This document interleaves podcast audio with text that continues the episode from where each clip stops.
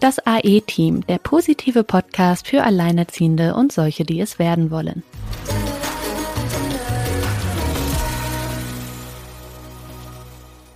Ja, und da sind wir auch schon wieder mit dem Thema Vorteile, alleinerziehend zu sein. Ich weiß, das hört sich für den einen oder anderen von euch jetzt ein bisschen komisch vielleicht an. Vielleicht seid ihr noch gar nicht so weit äh, oder so lange alleinerziehend oder es sind einfach so viele Dinge bei euch passiert, dass ihr den Blick noch ja, eher so aufs Negative richtet oder, oder sehr stark mit, ähm, mit Dingen beschäftigt seid, die ihr noch organisieren müsst oder die noch äh, anzufassen sind oder es läuft noch nicht so rund. Aber trotzdem sind Sina und ich der festen Überzeugung, dass es Vorteile gibt, alleinerziehend zu sein. Wir hatten ja schon mal eine Folge über die Vorurteile. Das ist, ja, das ist schon mal so der erste Schritt. Und jetzt geht's um Vorteile. Sina, du bist auch der Meinung, dass es definitiv Vorteile gibt, alleinerziehend zu sein, oder? Ja, doch, ähm, die gibt es auf jeden Fall. Ich stimme allerdings auch vollkommen zu, dass man das am Anfang so gar nicht erstmal sieht, weil man einfach so viele andere Dinge ja vor der Brust hat. Aber nach so einer gewissen Zeit ähm, nimmt man dann wirklich wahr, dass gerade das, gerade diese Dinge, die man am Anfang so alle vor der Brust hat, die man so alle durchgeht, dass man gerade in diesem Prozess eigentlich schon einen ganz starken Vorteil hat, weil man beginnt plötzlich, sich mit ähm, Dingen auseinanderzusetzen, ja, die man wahrscheinlich sonst ausgesessen hätte oder einfach ähm, sehr weit nach hinten verschoben hätte. Plötzlich ist man gezwungen, sich um gewisse Dinge Gedanken zu machen. Was sind und denn diese gewissen Dinge? Diese gewissen Dinge sind unter anderem ähm, ja zum Beispiel solche Themen wie eben Finanzen oder Altersvorsorge, wo wir ja auch schon des Öfteren drüber gesprochen haben. Man ist gezwungen, sich Gedanken zu machen, Mensch, wie bin ich eigentlich finanziell aufgestellt und wie geht es weiter? Man ist gezwungen, sich seine Unterlagen anzugucken, sich mit den ganzen Dingen zu beschäftigen, die vielleicht vorher der Partner geregelt hat, wo man vielleicht gar nicht so den Einblick hatte. Und plötzlich fällt einem auf, hey Mensch, hier herrscht eigentlich echt akuter Handlungsbedarf. Und diesen Handlungsbedarf, den hätte es eigentlich auch in der laufenden Beziehung gegeben, der wurde aber nur nicht gesehen oder nicht angegangen, weil man sich einfach gedacht hat, ach, kann ich mich später noch drum kümmern oder ach, jetzt, jetzt steht erstmal die Familie im Fokus.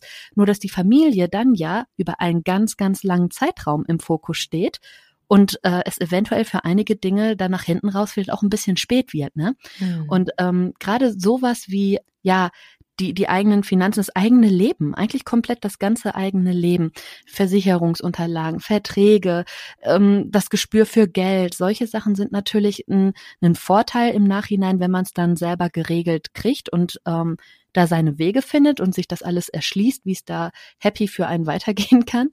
Aber auch grundsätzlich ähm, die Frage, was möchte ich eigentlich? Was sind eigentlich meine Bedürfnisse und Wünsche und Pläne? Und womit würde es mir denn jetzt, wo es mir so schlecht geht, eigentlich gut gehen? Was müsste denn jetzt passieren oder was müsste ich denn jetzt für mich selber tun, damit es mir gut geht? Und da lenkt man den Fokus dann in dem Moment doch, glaube ich, sehr stark auf sich selbst und lernt halt auch so viel nochmal über sich selbst und forciert vielleicht auch die Dinge, die man sowieso in seinem Leben immer schon mal machen wollte, die man aber gar nicht mehr im Blick hatte. Also ich finde, ein großer Vorteil ist, dass auf einmal wieder Dinge in den Fokus rücken, die man schon vergessen hatte. Wobei es ist ja schon, es ist manchmal ja unglaublich schwierig, dass man sich selbst so in diesen Vordergrund stellt. Also ich, ich erlebe das auch immer wieder in Gesprächen mit Alleinerziehenden. Es geht da ist halt, wie gesagt, viel zu tun. Da ist man berufstätig und, und die Kinder sind vielleicht auch gerade in einer schweren Phase oder man muss das alles täglich in den, ja, in den Alltag organisieren. Und vielen, wirklich sehr vielen fällt es schwer. Wahrscheinlich auch nickt die ein oder andere oder der ein oder andere Hörer jetzt ganz wild. Ähm, das ist, also dieser, dieser Bruch von, ich bin jetzt ähm, alleinerziehend über boah, alle Finanzen, Jesus Maria, alle Verträge, oi, das hört sich nach unglaublich viel Arbeit an. Und dann direkt rein in wo bin ich. Ich finde, es ist sogar noch eine Stufe weiter vorne. Der erste Vorteil, also aus meiner Geschichte, der erste Vorteil war für mich eigentlich, dass das, was mich am Partner auch oft gestört hat, dann weggefallen ist oder dass ich nicht mehr auf irgendeine Veranstaltung rennen musste als Anhang, ne, so von wegen so, wir sind eingeladen bei, keine Ahnung, irgendein Firmenfest oder wo man dann doch meistens so ein bisschen, ja, als fünftes Rad am Wagen, der irgendwo bei seinem Partner steht und so ein bisschen Smalltalk treibt und sich eigentlich denkt, boah, ich würde jetzt eigentlich viel lieber auf der Couch hängen, ja. Also das waren für mich so die ersten Sachen oder oh, nicht mehr so viel Klamotten waschen zu müssen. Ja. ja, also das, also ich finde diese Vorteile, es müssen nicht immer diese diese Riesenvorteile sein. Also ich finde so dieses kleine Glück, das kriegt man schon auch am Anfang ganz gut. Man kann es am Anfang schon ganz gut spüren, was auch da, durch diese Trennung wegfällt. Vielleicht ist es auch ein Erziehungsstil, der dir nicht gefallen hat der Umgang ja, mit dem man, Kind. Wenn man, wenn man zusammen gelebt hat, vor allen Dingen. Ah ja, genau. Ja, stimmt. Also ja? ich rede natürlich wieder von mir. Du hast recht. Bei ja. dir ist es wieder eine andere Perspektive. Ja, also so ein Zusammenleben, du, das kann auch ganz schön, ne? Also. Nerven. Ja. Also wir hatten zum Beispiel so eine Regelung. Mein Mann kümmert sich um, um Küche. Das heißt, äh, kochen und einkaufen.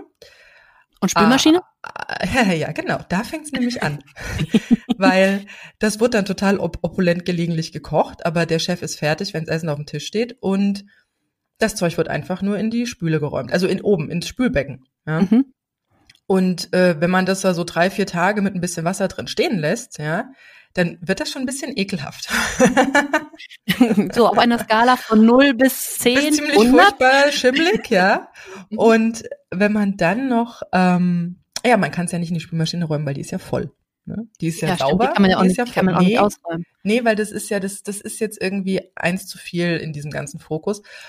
Und dementsprechend muss ich sagen, es hat mich dann zwar total genervt, dass ich mich wieder ums Einkaufen, ich bin da echt kein Fan von und vom Kochen, darum kümmern musste und ich musste das erstmal für mich auf die Reihe kriegen und organisieren und gucken, was brauchen wir überhaupt so und was brauchen wir nicht und äh, ja, mir versucht so einen Wochen-Einkaufsplan zu machen, dass ich da zumindest an das Gröbste denken kann und nicht so oft rennen muss. Aber ganz ehrlich, jetzt im Nachhinein, und das ist ja oft so, im Nachhinein sieht man dann doch, dass es auch ein Vorteil ist, wenn man sich selbst kümmern kann oder wieder mhm. muss. Und dementsprechend so eine Spüle habe ich seitdem nicht mehr gesehen. Wunderbar. Das ist ja gut durch, ja, das ist ein Vorteil doch, ja. Also würde ich auch sagen, keine Dreckberge mehr, okay. Ja, Socken, ähm, die überall rumfliegen. Was meinst du, wie ekelhaft das ist? wie nervig. Setz dich aufs Sofa, es riecht komisch, ach, auf der Lehne liegt oh, ja noch. Eine unterm Kissen, widerlich. okay. Ja, also äh, wenn man nicht zusammenlebt, fällt mir da gerade ein, was vielleicht da dann so auch der erste Vorteil ist, ist dieses, man wartet nicht mehr. Also ich, ich weiß noch, ähm, man hat halt immer wirklich auch im positiven Sinne natürlich äh, auf die schönen Augenblicke gewartet, wenn man dann die Zeit mal zusammen hatte, ne? Ja, wenn dann doch irgendwie mal wieder was dazwischen kam oder es wurde spontan irgendwie mal abgesagt oder was dazwischen geschoben, hat einen das natürlich mehr getroffen, als das jetzt in einer Beziehung ist, in der man halt auch zusammen lebt, wo der andere halt sowieso irgendwann dann abends nach Hause kommt. Aber ja, man, man hört auch auf, auf Dinge zu warten, die dann irgendwie nicht passieren oder man hört auf, so viele Dinge zu ertragen, äh, nur weil man die kleinen Momente wertschätzt. Und das sind ja auch so Sachen, die dann, die wegfallen. Gut, das ändert sich, glaube ich, sowieso schon dadurch, dass man dann ein Kind hat, ne, weil äh, da ist einem dann auch egal, ob der jetzt eine halbe Stunde eher oder später nach Hause kommt, weil man ist ja eh beschäftigt. Aber ähm, ja, ich glaube, dass ich das bei mir so krass wahrnehme, weil es ja zusammenfiel, ne? Also dieses, äh, die, diese Trennung fiel ja auf die Schwangerschaft. Das heißt, mhm. es hat sich, ich habe ja gar nicht erlebt, wie ist der Wandel mit einem Kind in der Beziehung, weil die Beziehung ja genau dann auch weg war. Mhm. Deswegen, weiß ich nicht, das ist, vermischt sich da wahrscheinlich ein wenig. Aber dieses nicht mehr irgendwie auf was warten, tut auch mittlerweile wirklich ganz gut. Man macht sich halt um viele Dinge keine Gedanken mehr die mhm. einen vielleicht, ne? Also das ist, das ist was, was weggefallen ist, so diese Gedanken um den anderen. Man kümmert sich halt jetzt dann wirklich nur um, um sich und seine Kinder und muss sich nicht noch, wie du auch eben sagtest, ja nicht mehr so auch in dieses Leben des Partners einfügen. Ich habe auch am Anfang festgestellt, na klar, wie gesagt, wir haben jetzt schon des Öfteren darüber gesprochen, was für eine, was für eine Umwälzung es ist, dann mit Kind alleine zu sein, was für eine Lebensumwälzung das ist. Ähm, aber ich habe auch ähm, manchmal auch das Gefühl oder das Problem gehabt, gerade wenn man halt auch zusammen wohnt und wenn man so diesem klassischen Bild von einer Kernfamilie entspricht, dass man da von außen so gewissen Zwängen auch unterlegen ist. Man steht dann als Paar, als Paar mit Kind so in diesem gesellschaftlichen Kontext, egal ob man so ist wie XY, aber man, man, man ist so im, im vergleichbaren Rahmen und dann hat man sich auch irgendwie so zu verhalten oder man, man fängt da äh, plötzlich an, über Dinge nachzudenken, die Familien halt so tun. Ja? Mhm. Und das können dann auch irgendwelche, ja, Pärchen oder auch Familien mit Kindern, wir hatten das ja auch schon mal, die laden sich auch gerne gegenseitig ein. Ähm, man ist halt so in so einer gleichen Entwicklungsphase, ne, auch mit kleinen Kindern, die sind dann meistens auch gleich alt oder es gibt gleich alte mhm. Geschwisterkinder oder man kennt sich über Kindergarten oder Schule oder so irgendwas und dann wird man auch zu so Gartenfesten eingeladen oder das habe ich auch erlebt. Also genau in diesem ganz klassischen Bild war ich da mit drin. Aber auch hier muss ich sagen, rückwirkend betrachtet, das war nicht so wirklich meine Welt. Also klar, man macht da mit und man denkt, das ist jetzt so und das gehört sich jetzt auch alles so und das muss so sein und man ist auch irgendwie so ein bisschen stolz, dass man das geschafft hat, dass man da jetzt ne, so eine junge Familie ist und dass man da auch ein Haus gekauft hat. Äh, wie gesagt, in unserem Freundeskreis waren da auch mehrere, die entweder noch auf der Suche nach einem Haus waren oder auch gerade geerbt hatten oder jemanden abgekauft hatten aus der Familie oder halt doch auf dem freien Markt gesucht hatten. Und da haben wir uns schon so ein bisschen ja, so wir schaffen das und allen Unkenrufen wegen Altersarmut oder Schwierigkeiten oder dem Stress, den Familien und junge Familien vor allem ausgesetzt sind zum Trotz. Wir machen das und wir und wir und wir schweißen uns so durch unsere gesellschaftlichen ja, gemeinsamen Erlebnisse jetzt hier so zusammen. Aber ganz ehrlich, so richtig meins war das irgendwie, also so richtig wohl habe ich mich dann nicht so gefühlt, weil man passt sich dann auch wieder so an an die anderen oder an, an gewisse Meinungen oder, oder hört andere Meinungen und, und versucht dann auch irgendwie in die Richtung zu denken. Also irgendwie, ich hatte da gar nicht so das Gefühl, da würde jetzt viel passieren, was mich so wachsen lässt, an meine, also persönlich wachsen lässt, sondern es war eher so ein Zementieren, ja, dieses Status quo. Und was ich dann auch total schwierig finde in so einer, in so einer Familienkonstellation, man ist ja nicht immer nur quietsch und rosa miteinander, sondern man hat auch mal stressige Zeiten oder ne, irgendwie gibt's mal Stress mit dem Partner oder es gibt irgendeinen Konflikt, der noch nicht besprochen oder gelöst ist. Und trotzdem muss man so nach außen immer so, oder hatte ich so das Gefühl, das trägt man halt nicht nach außen. Ne? Das, das regelt man so intern, man redet darüber, man nimmt sich nochmal Zeit und redet zu zweit. Und wenn dann so ein Fest oder sowas dazwischen kommt, dann, dann muss man das irgendwie sich so, ne, irgendwie so ein bisschen verstellen und ja, nichts nach außen dringen lassen und so. Man redet da nicht drüber, so genauso wie man halt auch theoretisch, ne, gesellschaftlich nicht über Geld redet. Ja, das wird immer alles so, uns geht's gut, uns geht's prima in diesen Familienfesten. Du glaubst nicht, wie viele Menschen das unglaublich toll ging, die sich dann doch kurz später getrennt hatten. Ja. ja. Und da bin ich auch froh, dass ich aus dem Schuh rausgewachsen bin.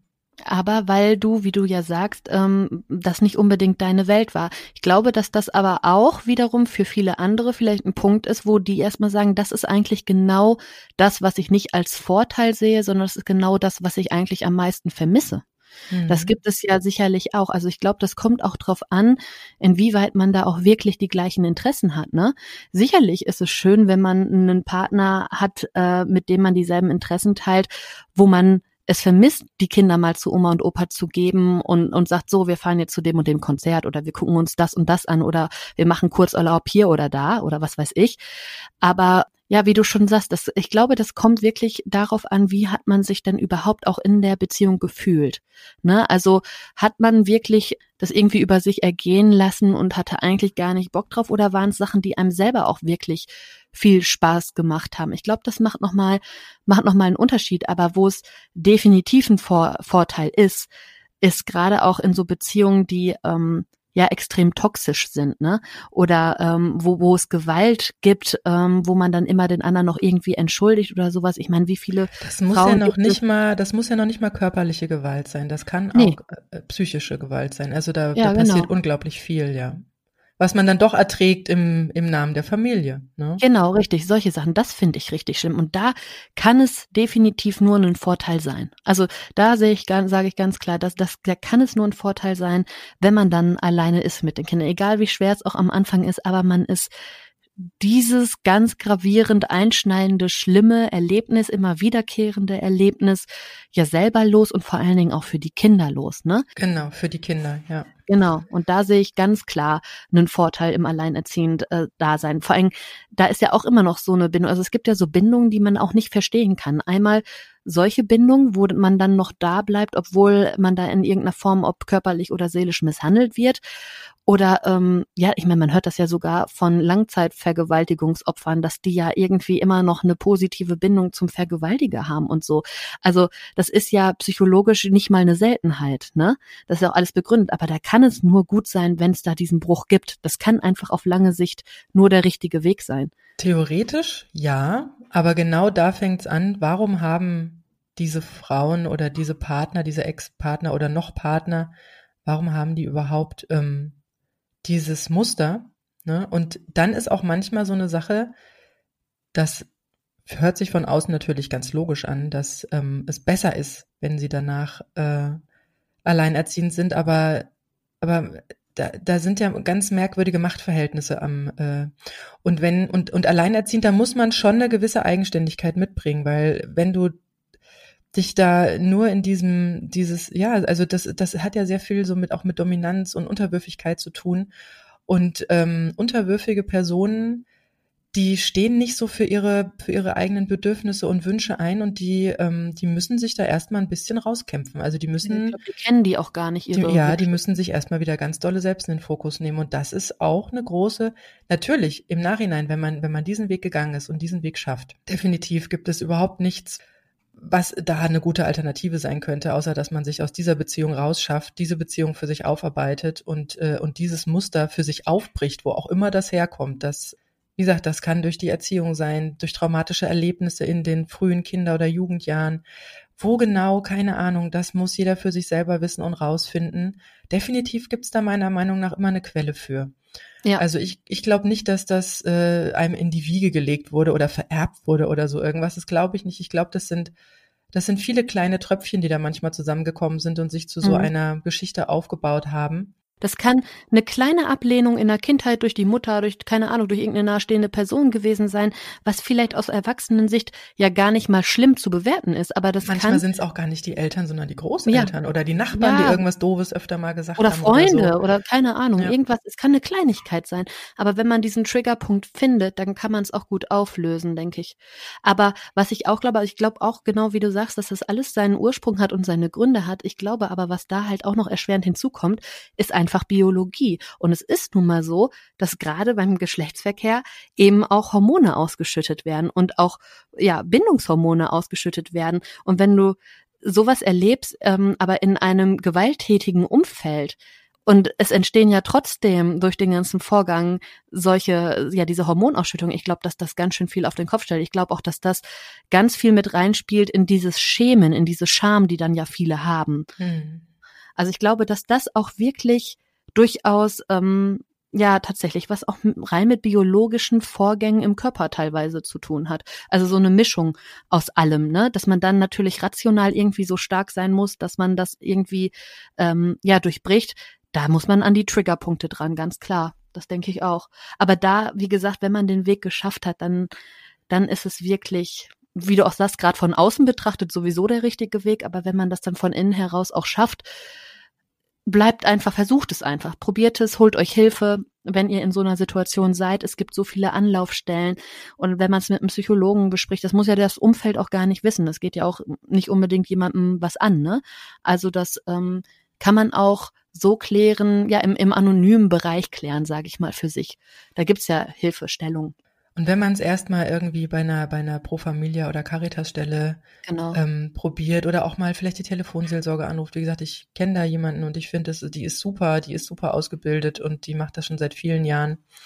Und die ähm, wird einem da auf jeden Fall nicht irgendwie mit Vorwürfen kommen, sondern einen definitiv an die Hand nehmen und auch einfach mal zuhören, weil das, das fehlt ja auch manchmal so Kommunikation in der Partnerschaft. Es gibt ja auch Partner, die ja, die so emotional kurz angebunden sind und ähm, das ist halt das, was, was ich vorhin so ein bisschen mit psychischer Gewalt gemeint habe.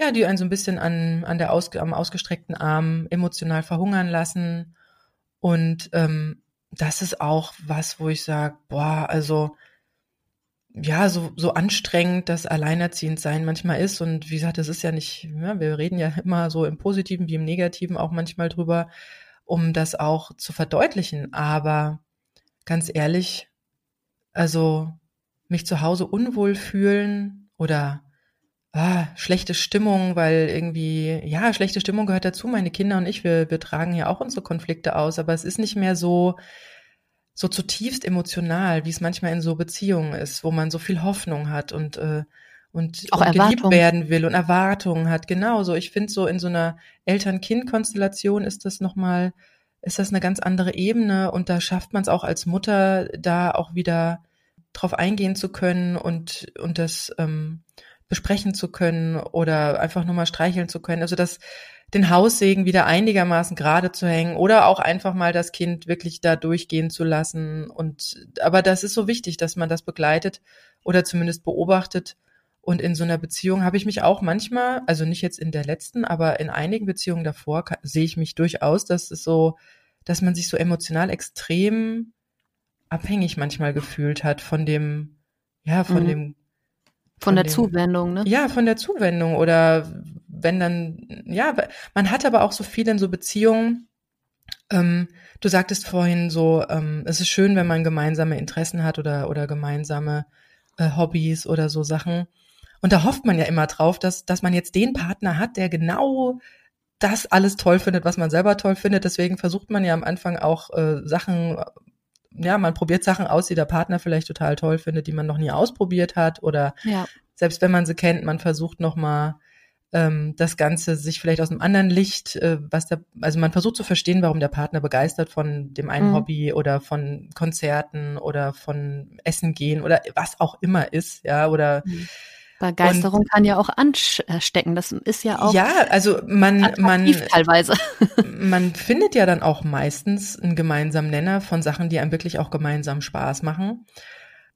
Also ich finde es extrem schwierig in einer Beziehung zum Beispiel, ähm, wirklich ich selbst zu bleiben oder meine eigenen Wünsche und Bedürfnisse halt nicht immer hinten anzustellen und zu sagen, okay, äh, das wäre mir jetzt zwar total wichtig, aber na, dann mache ich halt lieber das mit meinem Partner zusammen, was uns beiden so ein bisschen Spaß macht, statt dass ich jetzt hier mit dem Kopf durch die Wand gehe und was weiß ich, jetzt unbedingt einen Motorradführerschein machen möchte oder unbedingt mal drei Tage alleine mit den Mädels ins Spa-Urlaub fahren will oder irgendwas. Ja. Ähm, und das finde ich definitiv das ist wirklich mein großer Vorteil, alleinerziehend zu sein, dass ich mich selber wiedergefunden habe. Ich wusste es tatsächlich gar nicht mehr, dadurch, dass man ja dann doch meistens auch von einer Beziehung in die nächste hüpft, ja. So von, was hat denn der für Bedürfnisse, was habe ich denn für Bedürfnisse? So, man klopft sich da so ab, man macht da so gemeinsame Dinge, man findet was raus, das, was man da so toll findet, findet man in der nächsten Partnerschaft wieder nicht toll, das muss dann wieder gemeinsam ausprobiert werden. Und so springt man so von einem Ästchen zum nächsten. Hofft natürlich immer, dass man jetzt den gefunden hat, mit dem das alles äh, wie die Faust aufs Auge passt. Aber man verliert sich doch Stück für Stück, hatte ich das Gefühl, immer wieder selbst. Und das ist wirklich ein Vorteil. Man kann sich danach mal wirklich wieder auf sich selbst konzentrieren. Ja, also dieser ganze Bereich Persönlichkeitsentwicklung lebt da wieder neu auf. Und man, man wächst halt auch so unfassbar an sich selbst und an diesen ganzen neuen Aufgaben, die man dann hat. Und ich finde auch, ähm, es gibt halt am Anfang ja gerade viele Dinge, vor denen, die, ja, die einem auch einfach ein bisschen Angst machen. Aber wenn man die Stück für Stück für sich selber aus dem Weg räumen kann, dann wird man auch einfach angstfreier. Ne? Also man, man erkennt, dass es halt für all diese Probleme, die sich da irgendwie erstmal scheinbar anhäufen, auch Lösungen und Wege gibt. Und irgendwann hat man oder entwickelt man so ein Vertrauen darin, dass man genau weiß, ja, komme was wolle, irgendein Weg wird schon geben, irgendeine Lösung werden wir schon finden. Und ich finde, da ist man schon mal definitiv auf dem auf dem richtigen Weg und auf dem Weg der Vorteile, aber um um halt nicht nur irgendwie ein paar Vorteile zu erkennen, sondern um auch wirklich richtig happy zu sein mit der Situation, glaube ich, ist es auch wichtig, dass man sich so von manchen Vorstellungen einfach auch wirklich trennt, also dass man sich ja, dass man sich davon von trennt von diesem ich bin jetzt alleinerziehend, das heißt, ich muss jetzt alles alleine schaffen. Nein, Das heißt es nicht. Also mhm. es gibt ja nicht umsonst dieses Sprichwort, es braucht ein Dorf, ein Kind zu erziehen. Ne? Das ist in anderen Kulturkreisen, bei anderen Völkern völlig normal. Aber hier wird ja über alles diskutiert. Ne? Hier wird diskutiert, äh, ja, stillen ist das Beste, das muss doch sein, wenn eine Frau das nicht kann. Das stimmt ja nicht, es kann ja jede Frau stillen. Nein, es gibt auch eins bis fünf Prozent, die es halt nicht können. Und es gibt halt auch Frauen, die fallen in diese eins bis fünf Prozent. Das sind halt auch so, so unbedachte Dinge teilweise, wo man immer meint, das muss man aber können und das muss man ja machen. Nein, also man muss weder stillen, noch muss man ein Kind permanent am Körper tragen, noch muss man ein Kind im eigenen Bett schlafen lassen. Das kann ja jeder halten, wie er will. Und genauso finde ich, ist es auch mit dem Alleinerziehendsein. Da hast du auch so viele Stigmata, wo man sich einfach mal hinsetzen muss und sagen muss, muss ich das jetzt wirklich? Und in den meisten Fällen zu einem Schluss kommt, nee, muss ich nicht. Und das sind halt solche Dinge wie, nein, ich muss nicht alles alleine schaffen. Ich kann mir auch Hilfe holen. Ich kann auch mal die Oma anrufen oder ich kann auch mal gerade die Nachbarin anrufen oder fragen, ob die mal gerade runterkommt oder rüberkommt oder wie auch immer, wenn mal irgendwie was ist. Ähm, ich glaube, es ist, es ist einfach wichtig, dass man so gewisse Dinge in seinem Leben erkennt und auch verabschiedet, ne? Also wie zum Beispiel dieser Perfektionismus. Also ich muss nicht äh, immer top gestylt sein und ähm, ich darf auch mal in Jogginghose in einen Einkaufsladen gehen, wenn es gerade nicht, ja, wenn wenn ich gerade Bock drauf habe. Ich kann auch mal die Wäsche zwei Tage liegen lassen, wenn ich will, ne? Also es sind jetzt so Sachen. Ich äh, man muss nicht perfekt sein. Das kann man für sich ablegen legen und ich glaube, dass man dann irgendwann auch ganz happy sein kann mit der Situation, wenn man so seinen Fokus auf die Dinge legt, die einem dann zeitweise auch ein bisschen mehr Spaß machen. Natürlich macht man den Haushalt, aber dann macht man halt nicht vielleicht so perfekt, wie man es früher gemacht hat, weil ganz ehrlich, es freut sich doch eh keiner drüber. Das Kind interessiert es nicht und kommt irgendwer nach Hause und sagt, boah, ist das hier schön? Nö. Also, äh, pff, juckt es wen? Nee. Ich mache mir ja. vielleicht abends noch eine Kerze an, dann sehe ich sowieso nur noch die Hälfte vom Chaos. aber hab's romantisch, ramontisch, ganz ja, romantisch. romantisch ja. ja, genau. Ne, also, ähm, ja, es heißt Man, ja so schön, ist der, ist der Ruf erst ruiniert, lebt es sich recht ungeniert, wobei genau. das, da sind wir schon wieder, ja, also ich bin jetzt mittlerweile auch ganz entspannt, aber es ja. war nicht immer so, weil am Anfang, gerade wenn das so passiert, da bricht ja echt extrem, ja, so die eigene Erwartung, Erwartung ist wirklich ein gutes Stichwort hier, zusammen und man versucht so nach außen noch immer so, ja, so unangreifbar wie möglich zu sein, weil man sich einfach anders fühlt. Man ist jetzt aus einer gewissen Erwartungshaltung rausgefallen, es hat sich was verändert es ist durchaus eine Lebenskrise, die dadurch äh, äh, losgetreten wird, aber das ist auch immer die Chance, mal drei Meter zurückzugehen, sich mal so ganz äh, genau das Leben anzugucken, was da so war und was da so ist und, und wie es vielleicht bald wieder sein kann oder sogar noch viel besser.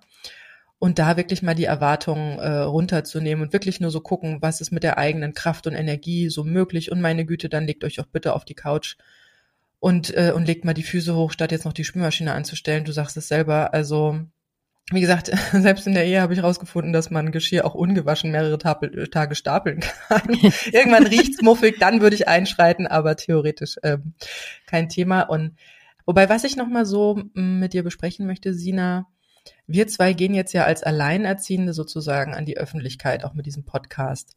Ja. Und das ist was, was vielen Alleinerziehenden auch ähm, schwer fällt, sich nach außen als Alleinerziehende zu erkennen zu geben, weil du genau dann diese Stigmata in den anderen Köpfen halt auch triggerst. Also ja, aber die Stigmata löse ich ja anders auch nicht auf.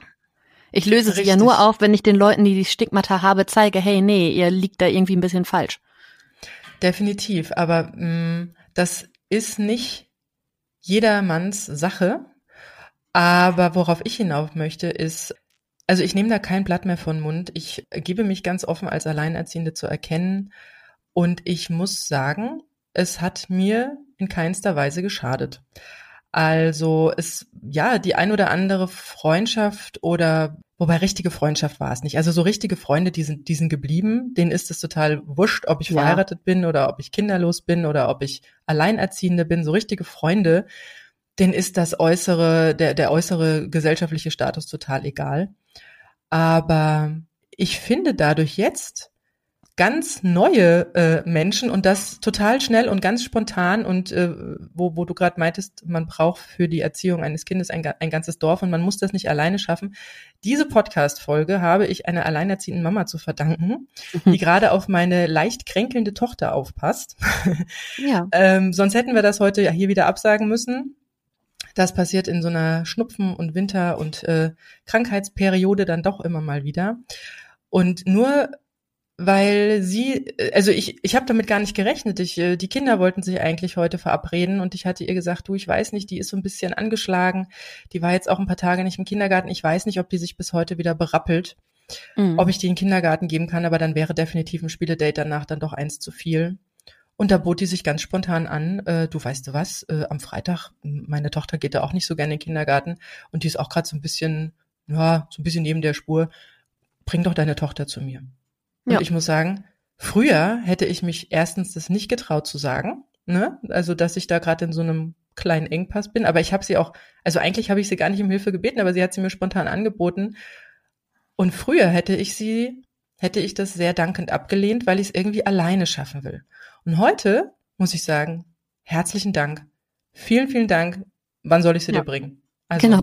Ja. Ich finde das wichtig. Also es ist bei mir auch gar nicht anders. Also mein Sohn geht auch sehr, sehr gerne mal zu Oma. Er geht auch regelmäßig zu Oma, schon seit er acht Monate alt ist. Ja, weil meine Mutter natürlich auch äh, das ganz toll und spannend findet, ne? Das erste Mal Oma geworden und dann, ja, dann ist man, glaube ich, wenn die eigene Tochter ein Kind kriegt, halt auch aus Prinzip als Oma noch mal näher dran als jetzt vielleicht die andere Oma. Ich glaube, das ist einfach so ein Frauending, dass man dann irgendwie, gerade wenn die Kinder klein sind, sie lieber vielleicht zur eigenen Mutter gibt, weil man genau weiß, wie das dann da läuft. Ne? Und ja, sie hatten dann immer schon mal so ihren Omi-Tag, dass sie dann ihn äh, irgendwie vormittags abholte und äh, dann abends zurückgebracht hat. Und dann hatten sie halt Spaßprogramm den Tag über.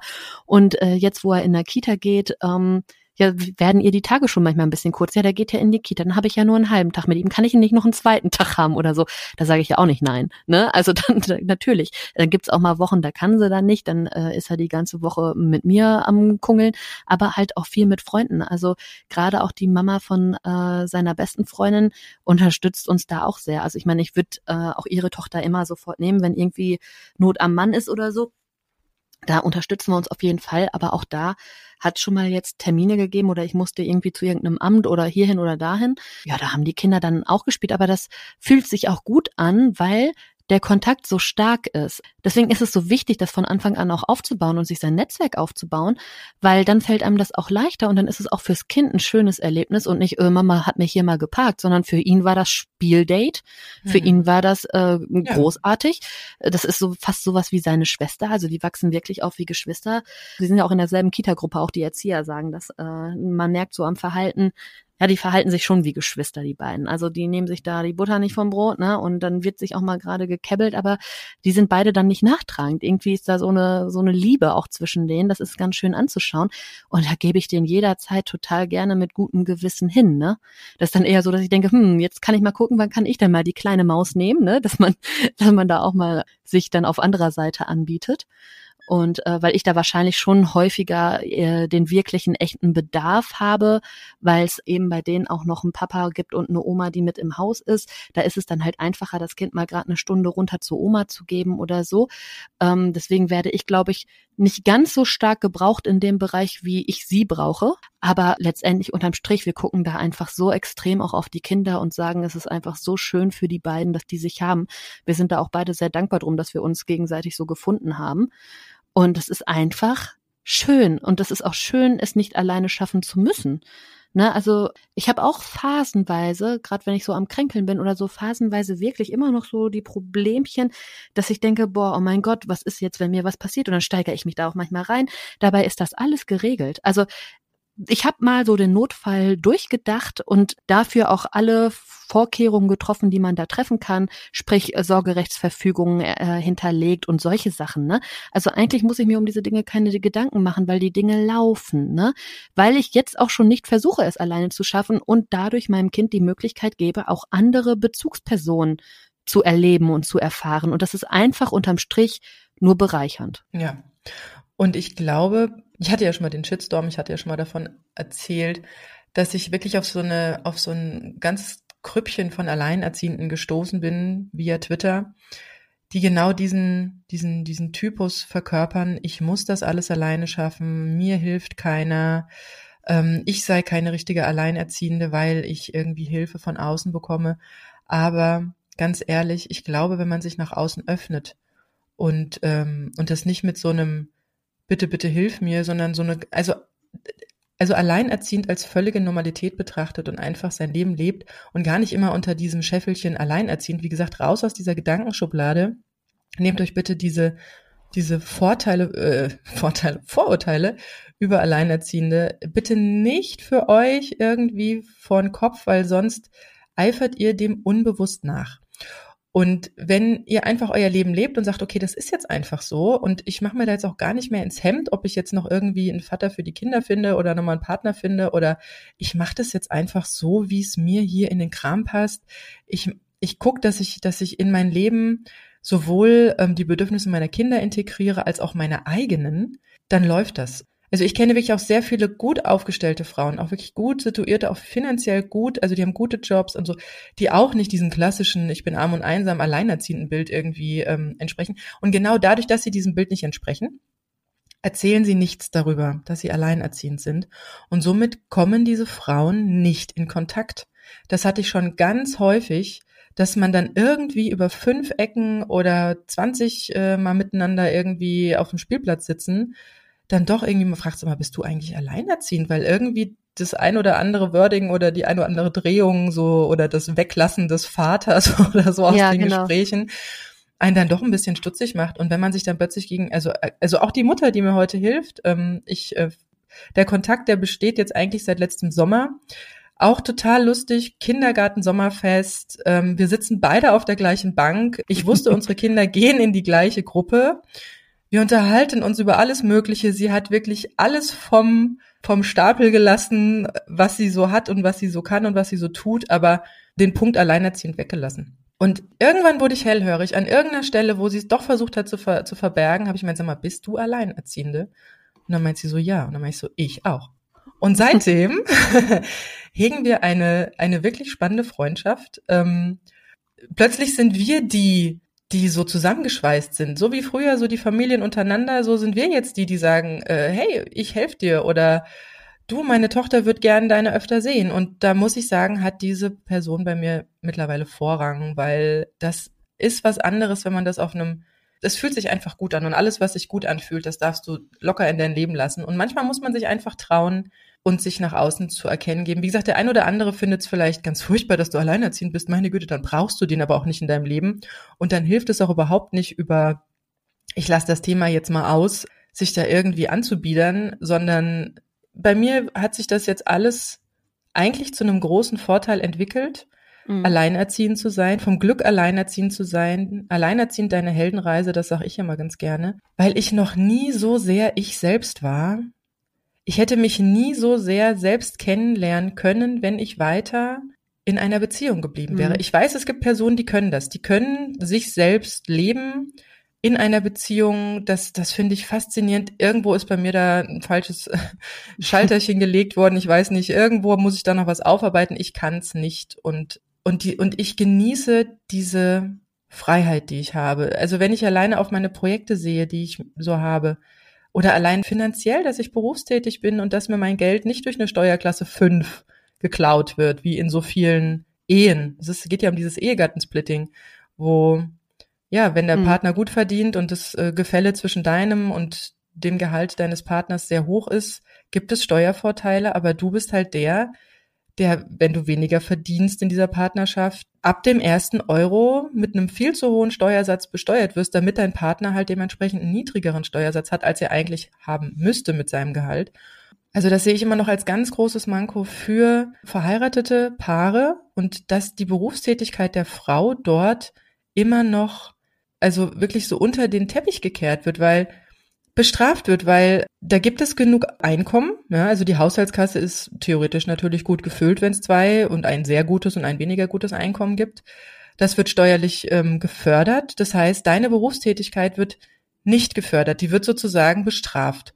Und ich kenne viele Mütter, die halt auch alle in Teilzeit arbeiten, weil sie sagen, das lohnt sich ja eh nicht. Oder all mein Geld geht dann halt direkt für den Kindergarten drauf oder für die Tagesmutter drauf. Das, es ist unterm Strich das Gleiche, ob sie zu Hause bleiben würde und ihren Beruf erstmal aufgeben würde, wenn die Kinder klein sind, oder ob sie jetzt arbeiten geht und dann sich noch diese Doppelbelastung mit Kindern, Alltags, also Familienalltag mhm. organisieren. Das ist ja sogar noch ein bisschen mehr als bei Alleinerziehenden. Also ja, ich, ich habe mich da gerade genau über dieses Thema auch eben noch mit meiner einen Nachbarin unterhalten. Die sagte auch, sie sieht halt immer nur die Mütter, wie die halt mhm. halt völlig abgehetzt auch zur Kita rennen und hin und her. Ja, und da reden wir dann auch nur von Teilzeit und trotzdem ist der ganze Stress da und oder äh, effektiver ne? ist man. Ja, ja. Und effektiver ist man trotzdem, äh, ja genau, und effektiver ist man aber trotzdem im Homeoffice, ne? Sie hat leider auch nur die Gelegenheit, dass es nur einmal die Woche äh, machen darf ne, auch total bescheuert. Aber klar, sie ist auch eine wichtige Figur da im Unternehmen, die halt viel unterschreiben muss. Aber anstatt dass man das dann bündelt, ne, hat sie auch gesagt, ja, dann kommen die halt alle naselang, mhm. kannst mal gerade oder hier oder da. Und das sind natürlich so Sachen, aber auch da diese völlige Wahrnehmung dafür, hallo, es ist doch viel effektiver. Also das, was ich zu Hause in drei Stunden schaffe, ja, da brauche ich halt auch dann im Büro wirklich mhm. acht Stunden für, ne, weil man Definitiv. ist ja ständig abgelenkt. Aber das ist ja auch nochmal eine, das andere ist eine andere Folge. Folge ne? Aber ähm, wie gesagt, ich mhm. empfinde es als Vorteil, trotz natürlich immer noch steuerlicher Einschränkungen dank, dank Steuerklasse 2, darüber müssten wir auch nochmal ganz explizit sprechen. Ja. Dennoch ist sie besser als Steuerklasse 5 und meine berufliche also mein beruflicher Werdegang zählt wieder was. Also ich muss nicht in der Partnerschaft darauf drängen, dass ich meinen Beruf weiter ausbauen darf oder dass ich Projekte nebenbei machen darf, weil es gibt ja nicht so die Relevanz. Es ist ja vermutlich meistens dann doch genug Geld da oder mehr Geld da. Manchmal gibt es natürlich die Schwierigkeit, dass beide nicht so gut verdienen und man dann auf jeden Euro angewiesen ist. Aber also ich genieße das sehr, dass ich da gar nicht irgendwie meine Projekte oder Prioritäten immer wieder so mit der Familie hinten irgendwie besprechen oder auf eine Liste oder immer hinten anstellen muss, sondern dass ich das im Kopf habe, dass ich eigentlich nur mich darum kümmern muss, wie mache ich es mit den Kindern? Ja, also wie kriege ich die Kinder organisiert? Ist das vielleicht gerade ein Umgangswochenende, wo ich was äh, vorantreiben könnte? Oder ist das irgendwie ein Doppelspiele-Date, das ich organisieren konnte und beide irgendwie an einem Nachmittag bei verschiedenen Freunden sind?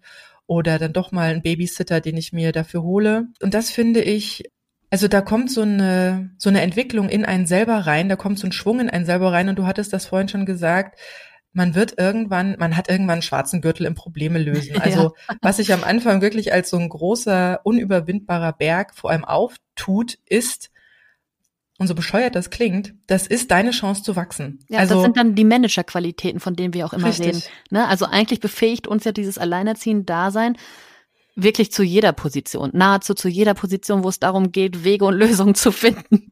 Und Entscheidungen zu treffen. Richtig. Und das in einer knappen Zeit, vielleicht mit äh, schwierigen Vorzeichen, definitiv. Und ich habe mal, es ist schon ein bisschen älter, es gibt äh, vom äh, Familienministerium immer mal wieder so Studien und da gibt's auch eine über Alleinerziehende, die ist allerdings schon ein bisschen in die Jahre gekommen, ich glaube von 2012, sobald, glaube ich sogar ist die. Mhm. Und da steht drin, dass 49 Prozent aller Alleinerziehenden mit ihrer gegenwärtigen Lebenssituation zufrieden sind. Und da reden wir von der Hälfte aller Alleinerziehenden, die jetzt schon, jetzt in diesem Moment sagen, ach, mir geht's eigentlich gut. Da war noch die zweite Frage, glaubst du, dass es dir zukünftig noch besser gehen wird? Und die, und da waren 70 oder ich glaube 69 Prozent, die gesagt haben, ja, bin ich total von überzeugt. Und das unterscheidet diese Gruppe gar nicht so sehr von Ehefrauen, zum Beispiel oder, oder Frauen in Partnerschaft, die haben ähnliche Werte. Ich glaube, die Ehefrauen waren einen Ticken höher, aber ich war sehr erstaunt, dass man immer nur in den Medien dieses traurige Bild, dieses, ähm, dieses mangelhafte Bild der Alleinerziehenden sieht. Und dabei sind da draußen so viele, die jetzt schon sagen, mir geht's gut. Und das finde ich so schade, dass man kein öffentliches Bild dieser 50 guten Prozent bekommt. Ja, weil es ja aber auch immer um Quote geht und Sozialpornografie verkauft sich halt besser, ne? Das stimmt. Irgendjemand muss ja, ne? Genau. Also was ich aber auch noch wichtig finde, ne, wenn man davon spricht, vom Glück alleinerziehend zu sein, ich finde, da ist es auch immer wirklich mitentscheidend, äh, wie überhaupt die, ähm, ja, die, die Situation der jeweiligen Alleinerziehenden oder des jeweiligen Alleinerziehenden wirklich ist. Also ich finde, es gibt so zwei Konstellationen, die sind ganz gut.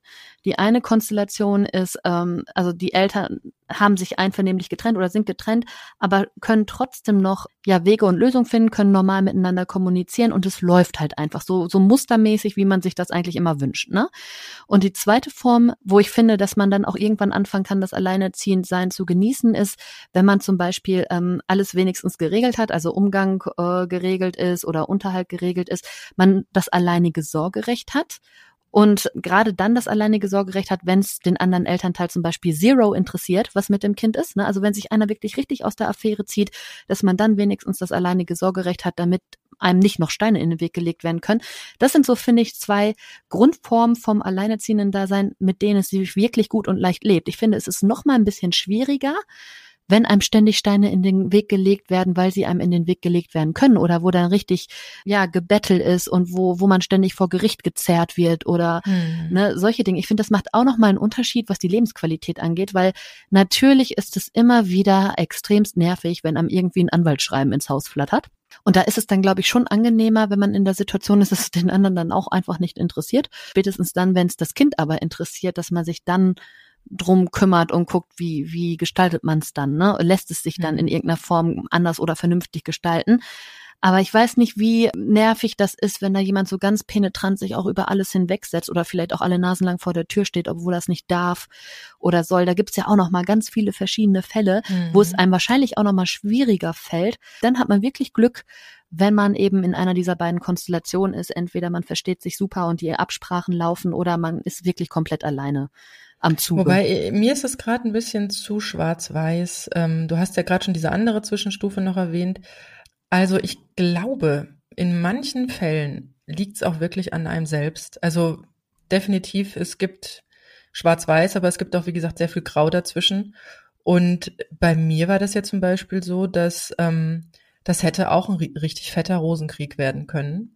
Es ist so ein bisschen, wie geht man mit der Situation um? Also eine ganz tolle Frau hier in meinem Umfeld, auch alleinerziehende Coach, sagt, das Leben heißt aussuchen. Und du kannst dir nicht immer nur die besten Kuchenstückchen nehmen, aber wenn mal was passiert ist, also du, du entscheidest und mit jeder Entscheidung triffst du sozusagen, ne, hast, du hast du dir was von dem Leben ausgesucht. Und wenn mal was passiert, ähm, wie bei mir, so eine plötzliche Trennung, die, die ich jetzt nicht wirklich so, wo ich mir jetzt nicht wirklich so den großen Schuldschuh für anziehen kann, dann kann ich mir trotzdem aussuchen, wie ich darauf reagiere, auch wenn ich mir die Situation jetzt nicht ausgesucht ja, habe. Ja, aber du kannst dir nicht aussuchen, wie der andere reagiert. Hm, das stimmt, aber man kann über die eigene, und das ist das, was ich, worauf, danke, dass du es gerade sagst, worauf ich hinaus möchte, ist nämlich genau das, also wenn ich eine Haltung dazu entwickle, für mich, für mich ganz persönlich, für mich und meine Bedürfnisse und meine Kinder, wenn ich dann eine, eine Haltung entwickle, und das ist das, was ich gelernt habe in den letzten fünf Jahren, aus diesem Fluchen, wütend sein, dem anderen die Schuld an den Kopf knallen, hin zu, wohin führt das? Also so eine Kommunikation führt auch immer irgendwo hin. Und wenn der andere dann das genauso macht, dann eskaliert das. Und deswegen, wenn man eine Haltung dazu entwickelt, wie, wie möchte man denn miteinander den Umgang haben oder wie möchte man denn miteinander kommunizieren? Es funktioniert nicht immer, aber ich habe gemerkt, wenn ich alleine für mich ganz allein für mich nicht die Hoffnung haben, dass der andere sich dann auch ändert oder dass der andere dann halt auch das und das tut, sondern wenn ich für mich ganz alleine da mir aussuche, wie ich auf diese Situation reagiere, wie ich kommunizieren möchte, habe ich festgestellt, kriegt man da auch einen Switch hin. Also wie gesagt, wir waren kurz vor Rosenkrieg, ja, die Anwälte haben schon die Messer gewetzt. Oder auch wenn der andere so ein Mist baut, ne, irgendwie ungefragt vor der Tür steht oder den Unterhalt nicht bezahlt oder mit den Kindern Sachen macht, die nicht besprochen waren oder oder wo man oder verschweigt, dass da irgendwie ein Unfall passiert ist und man nicht angerufen wurde, weil es dem Kind nicht gut geht und so weiter und so fort. Da gibt's unglaublich viele Dinge, über die ich mich heute noch tierisch aufregen könnte. Ja. Aber ich tu's nicht, weil ich sag mir, nee, das ist mir die Sache jetzt nicht wert. Also ich muss jetzt nicht mit ihm ähm, wie in einer Partnerschaft darüber diskutieren, was jetzt gut ist und was jetzt schlecht ist, sondern ich habe das auf so eine vernünftige Ebene gestellt. Ich habe das, äh, also ich habe mich da selbst auf so eine Elternebene gestellt und selbst wenn der andere noch nicht auf dieser Elternebene ist, ist es trotzdem für dich gut, wenn du es tust und wenn du überlegst, wie möchtest du es haben und danach handelst. Ähm, man kann damit zwar nicht, ich sage nicht, dass es ein Allheilmittel ist und dass es das Beste ist und dass danach alles läuft, Nein, aber, aber du suchst dir das aus und, ähm, und, und, und du bestimmst das mit. Und es gehören immer zwei dazu, ist ein dummer Spruch. Ich weiß, mir wurde auch schon oft äh, immer wieder widerlegt und es heißt nein und der andere und lalala. Ja, wie gesagt, nur mal so als, nur als Anmerkung von mir. Es hätte bei uns, wie gesagt, äh, knallschwarz werden können und von weiß sind wir definitiv ganz weit entfernt, aber da sind trotzdem Gestaltungsmöglichkeiten dazwischen. Also es muss nicht nur wir wollen alles gemeinsam fürs Kindswohl und immer nur das Beste oder wir äh, kommunizieren gar nicht mehr und ich habe das alleinige Sorgerecht. Dazwischen gibt's noch ganz viele Stufen mhm. und die eigene Haltung ist mit prägend ja. an der ganzen Geschichte. Ja klar, ging nur darum, was jetzt am einfachsten wäre. ja, theoretisch. theoretisch. aber da sind wir weit von der Praxis entfernt, würde ich mal sagen. Und ich glaube, selbst diese Pärchen, die oder Ex-Pärchen, die sich so als äh, als das weiße, äh, ne, als die weißen Ritter hinstellen, ich glaube, die haben auch so viele Probleme, ähm, dass sie das aber vielleicht nicht so nach außen kehren. Das ja, oder halt es sind wirklich vielleicht einfach beide so eingestellt, wie du jetzt gerade von deiner Einstellung berichtet hast. Dann hast es doch. Jetzt lass den anderen genauso denken wie du, dann hast es doch, dann läuft es doch relativ. Das ist weit. perfekt, ja, aber genau. Das, Kann es ja geben. Deswegen sind die Fälle ja so selten. Ja, genau. aber scheint. Und dann wäre man vielleicht noch zusammen. ja, vielleicht auch nicht wegen anderer Vorfälle, keine Ahnung. Ja. Vielleicht haben ja beide zeitgleich sich entliebt und wen anders kennengelernt, weißt du? Das ist dann ja eigentlich dann auch eine sehr befreiende Situation, glaube ich, sich dann ja, zu trennen. Das kann sein. Einvernehmlich. Aber Sina, jetzt nochmal so, wir sind schon wieder kurz vor Ende der Sendung, ja. ich sehe es gerade. Wie gesagt, wir haben es gesagt, das Vorteil vom Glück, alleinerziehend zu sein. Nochmal so, aus deinem Alltag, hast einen Alltag ja mittlerweile wieder oder auch eine Ruhe im Alltag. Was sind so ähm, im Alltag deine Punkte, wo du sagst, eigentlich total gut, wie es ist? Oh, das habe ich eigentlich häufig. Also zum einen, dass ich jetzt erstmal auch beruflich ähm, genau in die Richtung gehe, in die ich immer wollte. Ich wollte halt immer schreiben, immer ähm, auch im kreativen Bereich ja, aktiv sein und das wäre ich jetzt nicht. Ne? Das wäre ich. Wahrscheinlich würde ich jetzt äh, immer noch bei irgendeinem Medienunternehmen sitzen oder für eine Tageszeitung. Vielleicht wärst schreiben. du noch mal schwanger. Ja, vielleicht auch das. Das wäre jetzt aber auch nicht schlimm. das äh, das wäre jetzt was, wo ich jetzt sage, ach ähm, noch ein zweites Kind. Ähm, auf jeden Fall gerne eigentlich. Ne? Also wenn ich jetzt in der Partnerschaft wäre, wäre das mit Sicherheit so, dass ich zu ja den 98 Prozent in meiner Mami-Gruppe gehöre, die jetzt, äh, wo das erste Kind zwei Jahre alt ähm, ist, äh, alle das zweite hinterhergelegt haben.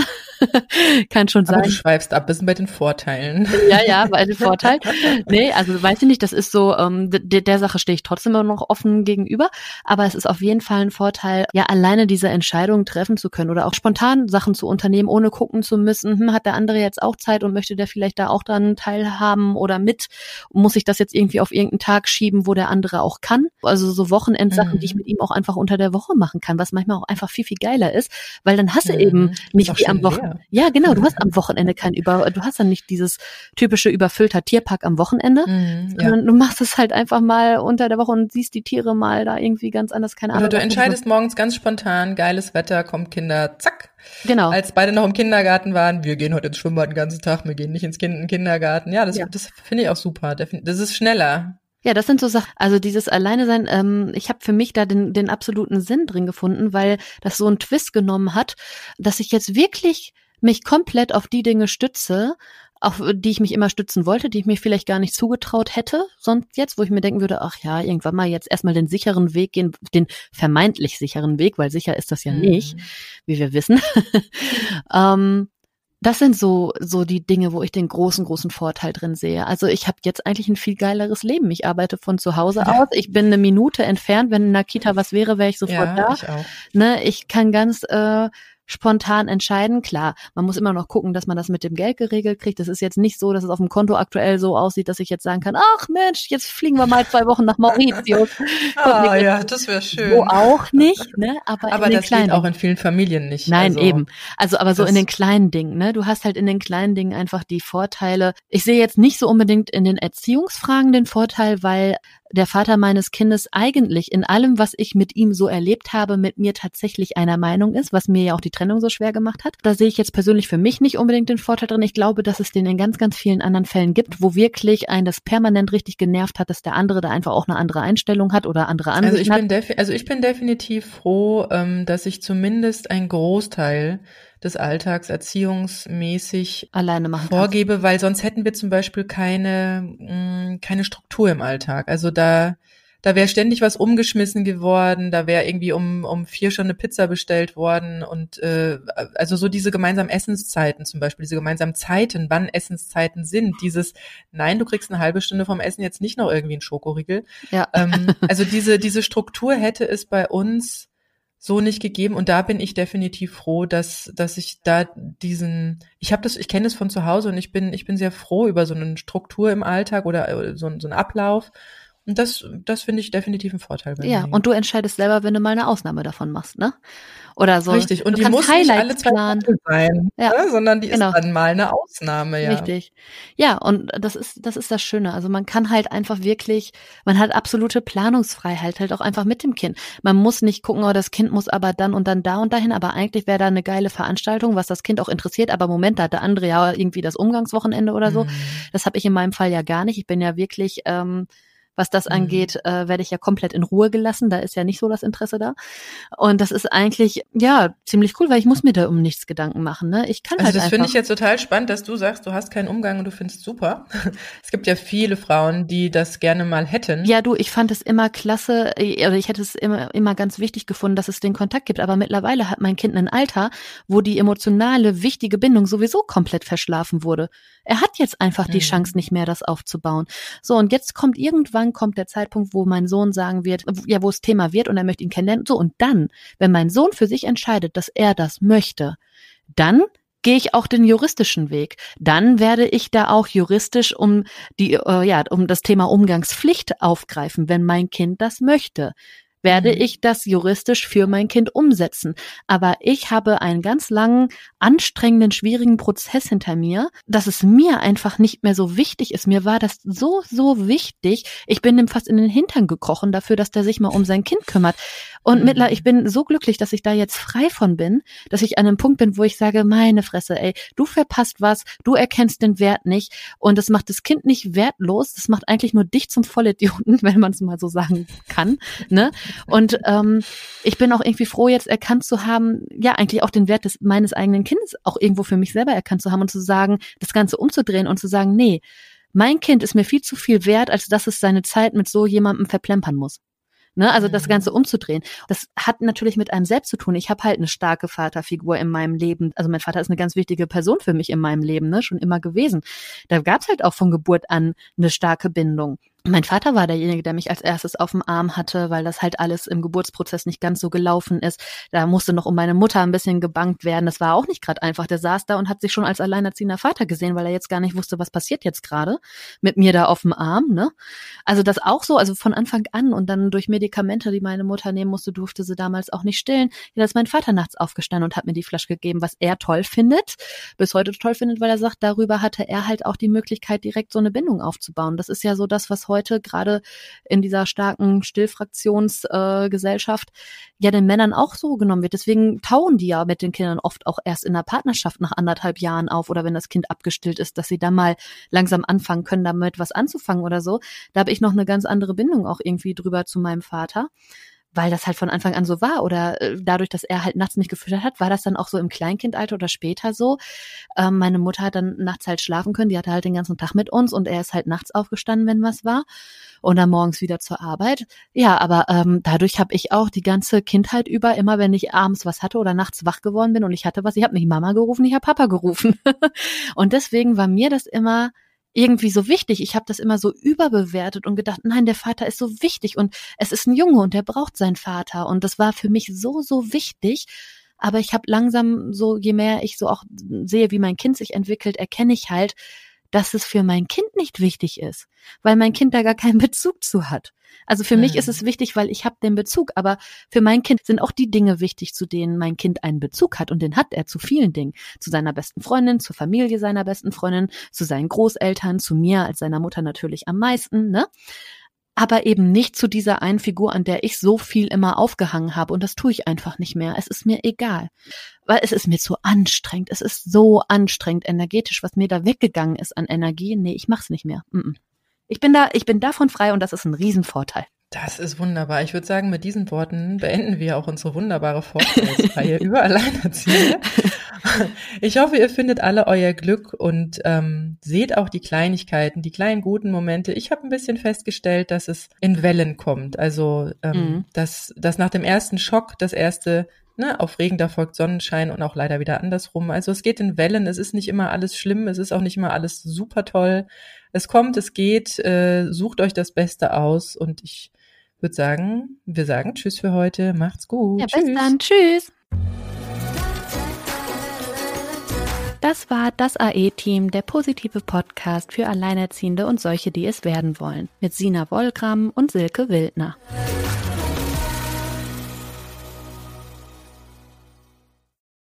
Wenn es Nacht wird, kommen zwei tiefe Stimmen in deinen Podcast-Player, um dich mit ihren Geschichten ins Bett zu bringen. Rote Bar ist dein Einschlaf-Podcast zum Einkuscheln und Wegschlummern. Ich hatte mal eine Freundin, wenn wir zusammen im Urlaub waren, dann ging sie in den Pool und dann guckte sie mich an. Ah, oh, ich habe schon gemacht. Ah. Dann ins Meer. Ah, oh, ich habe schon gemacht. Und die macht immer direkt überall ins Wasser rein. Was war sie für eine Rasse? Ein Collie oder? Eine Blondine. Hör ihn zweimal, dreimal, zehnmal und schlaf immer wieder dabei ein.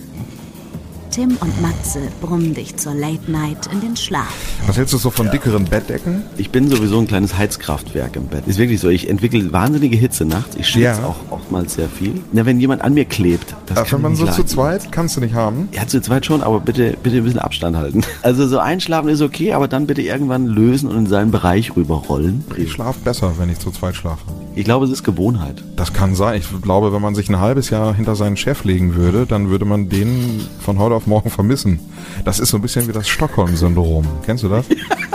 Wenn der Entführer ja, von einem lässt, dann vermisst man den. Schöne Träume mit Rote Bar Podcast, dem entspanntesten Podcast in Deutschland.